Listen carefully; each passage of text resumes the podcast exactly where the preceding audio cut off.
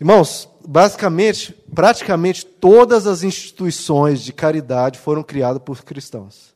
Todas, todas, pode dar o nome aí que você quiser, foram criadas por cristãos. Não foram criadas por budismos, por budistas, por muçulmanos, nada.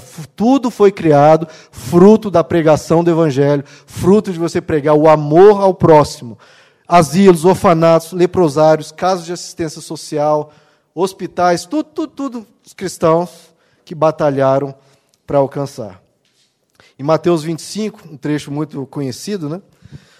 Jesus fala: Olha, venham benditos do meu Pai, venham para junto de mim.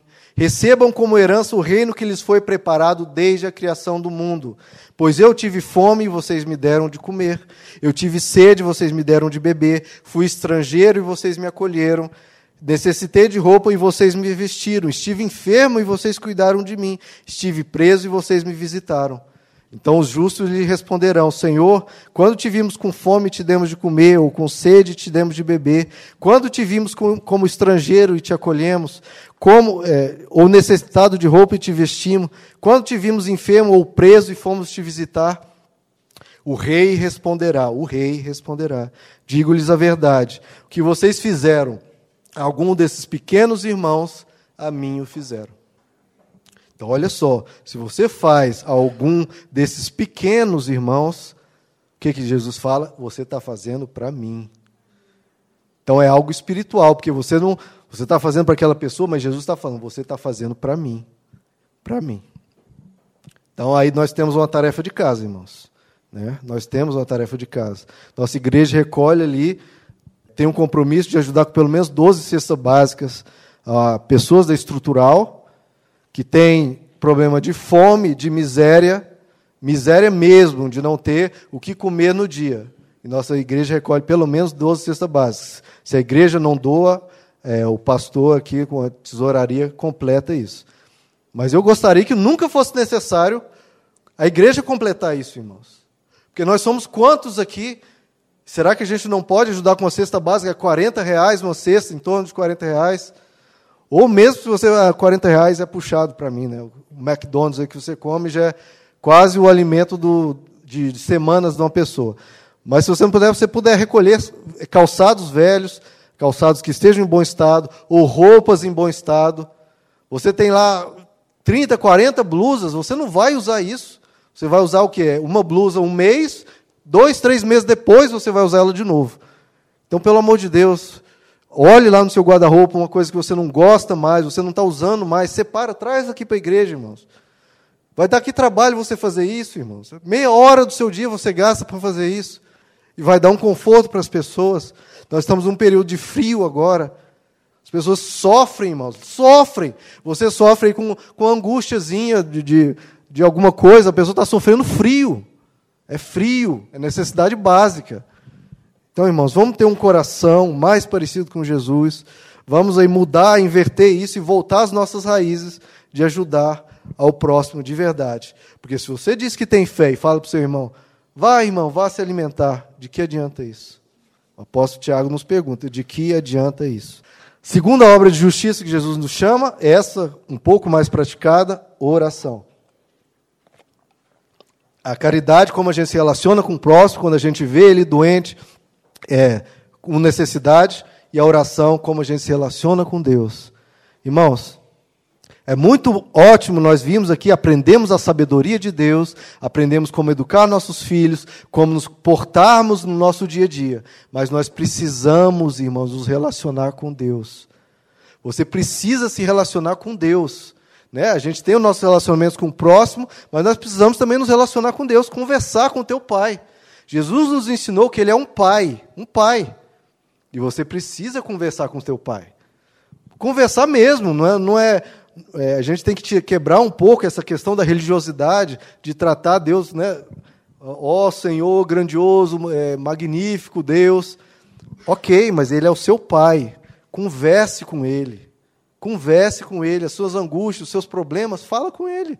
Fala como você pegaria no telefone ali e ligaria para sua mãe ou para o seu pai e falaria: Olha, mãe, eu estou com um problema assim e tal, né? O que, que a senhora acha? O que, que eu posso fazer? Né? E ali você é, desabafa, abre o seu coração, faça isso com Deus. Faça isso com Deus. Alguns cristãos, eles têm uma prática que é interessante. Alguns, se você tem essa dificuldade de imaginar Deus como pai, pega uma cadeira, põe assim na frente da sua, da sua cama, senta e começa a conversar para a cadeira, imaginando que Deus está ali conversar. Teve um, uma vez que um, um, um pastor foi pregar para um enfermo, uma pessoa que estava nos últimos dias de vida, né? A pessoa aceitou Jesus ali e tal, e ele foi ensinar esse princípio de oração. Olha, conversa com Deus, Ele é seu pai, você está nos últimos dias de vida, daqui a pouco você vai estar lá com Ele, mas conversa com Ele. Aí ele falou: Olha, mas eu não consigo imaginar Deus aqui do meu lado. Aí o pastor foi, pegou uma cadeira, botou do lado do leito dele. Falou: Olha, Deus está sentado aqui. Você não está vendo, mas Ele está aqui. Então olha para essa cadeira e começa a conversar com Ele. E aí o pastor foi embora. Depois ficou sabendo que ele morreu e quando voltou contaram para ele que acharam ele morto depois de alguns dias, reclinado a cabeça na cadeira, como tivesse colocado a cabeça no colo de Deus.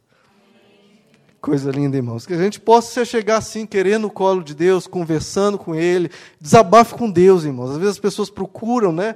Amigos, procuram um psicólogo, você tem Deus para conversar. Conversa com Ele, põe as coisas diante dele, né? Tão lindo nós temos esse privilégio de termos acesso a Deus. Jesus fala: olha, o vosso Pai que está em secreto, está ouvindo a sua oração. Ele está lá, você está fechado no quarto, não tem ninguém, parece que você está falando com as paredes, mas não está, irmãos. Deus está te ouvindo. Do céu, Ele está te ouvindo e se importando. Ele se inclina do trono dele para ouvir a sua oração. Ele se importa verdadeiramente.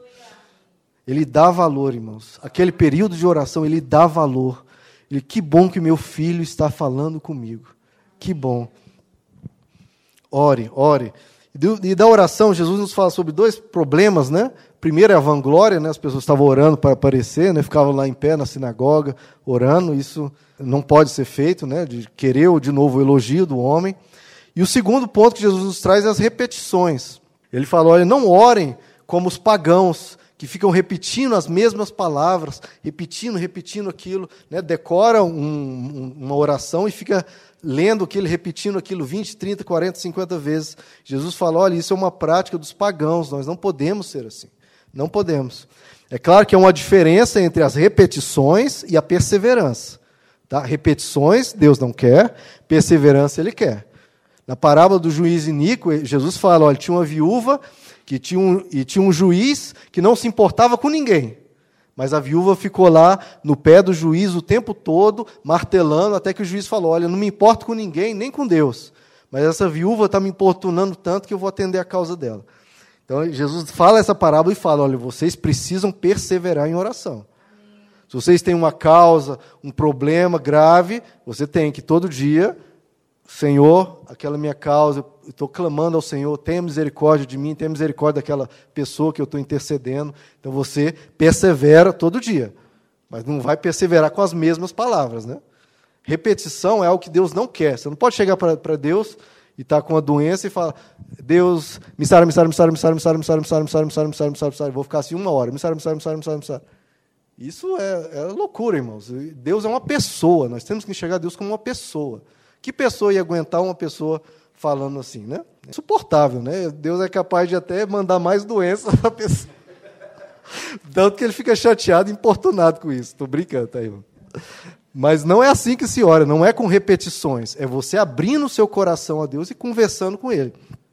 Deus não quer uma oração mecânica, uma oração que artificial, que você decora uma coisa e fica ali falando aquilo, falando um artificial, algo que não é você falando. Você decora um papel ou decora uma oração de alguém ou que você criou e fica lá repetindo aquilo, repetindo. Isso é artificial, não é você falando. Deus quer que você, você chegue a Ele e fale: Olha, Senhor, é, eu tenho isso, Pai, tenha misericórdia, fica comigo, me ajuda, consola o meu coração, me sustenta, me fortalece. Você conversando normalmente. Normalmente, não precisa chegar com toda aquela pompa religiosa, eu vou é, me dobrar três vezes, tem que usar as palavras mais belas possíveis, né, magnificado seja o teu nome. Ótimo, se você quiser usar isso, mas não use esse espírito de religiosidade, que mais separa o homem de Deus do que aproxima. Use, fale com ele como um, você conversa com um pai, com uma mãe, com carinho, com amor, com respeito, claro que ele é Deus, mas converse com ele e abre o seu coração. A oração não pode ser algo penoso, né, algo mecânico. Tem que ser você conversando com ele, abrindo o seu coração a ele. Então não pode ser um sacrifício. Então o segredo da oração não é o tamanho dela. O segredo da oração está na fé que você coloca, na confiança, né? Estou falando com meu Deus, eu sei que Ele me ouve. Na perseverança, você tem que perseverar. Na justiça do pedido, né? Claro, que dependendo do que você pedir, Deus vai falar que é um absurdo e, obviamente, não vai é, levar em consideração. E, claro, a sua integridade. Né? Se você está buscando a Deus, você está é, se. É, é, abolindo os pecados da sua vida, né? se você tiver em completo pecado, no adultério, numa corrupção, é claro que Deus vai abrir mão de te ajudar nesse caso. Né? Tem outras coisas mais importantes para ser corrigidas antes de atender determinados, determinado pedido.